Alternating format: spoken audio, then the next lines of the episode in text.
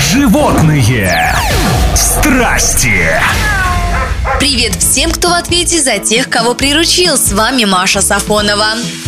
Кошка по кличке Белла, живущая со своей хозяйкой в Великобритании, установила рекорд по громкости мурлыканья. Животное покормили, уложили перед аппаратурой и приласкали, после чего рекорд зафиксировали при помощи звукорежиссера и профессионального высокочувствительного микрофона. Кошка мурлыкает примерно так же громко, как работает кипящий чайник. Достижение Беллы занесено в книгу рекордов Гиннесса.